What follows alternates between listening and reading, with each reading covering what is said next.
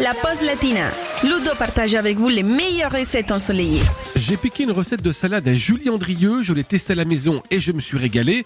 Du coup, je vous la partage aussi aujourd'hui. Il s'agit d'une salade de pois chiches pour 6 personnes et pour laquelle il nous faut 300 g de pois chiches secs ou bien 600 g de pois chiches en bocal, une gousse d'ail, 5 cuillères à soupe d'huile d'olive, un citron pour le jus, 2 cuillères à café de cumin en poudre, une cuillère à café de coriandre en poudre, 2 cuillères à soupe d'aneth ou alors de la ciboulette ciselée, du sel, du poivre blanc et du poivre au moulin. Alors pour commencer, si les pois chiches sont secs, la veille, vous allez les placer dans un saladier, les couvrir largement avec de l'eau, puis les réserver pendant au moins 12 heures au frais pour les laisser gonfler. Ensuite, le jour même, vous les égouttez, vous les rincez et vous les faites cuire une heure dans une casserole d'eau bouillante.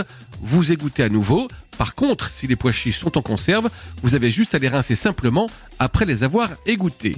Ensuite, vous allez peler et émincer finement l'ail, verser 3 cuillères à soupe d'huile dans une sauteuse pour y faire fondre l'ail à feu doux avec le cumin et la coriandre.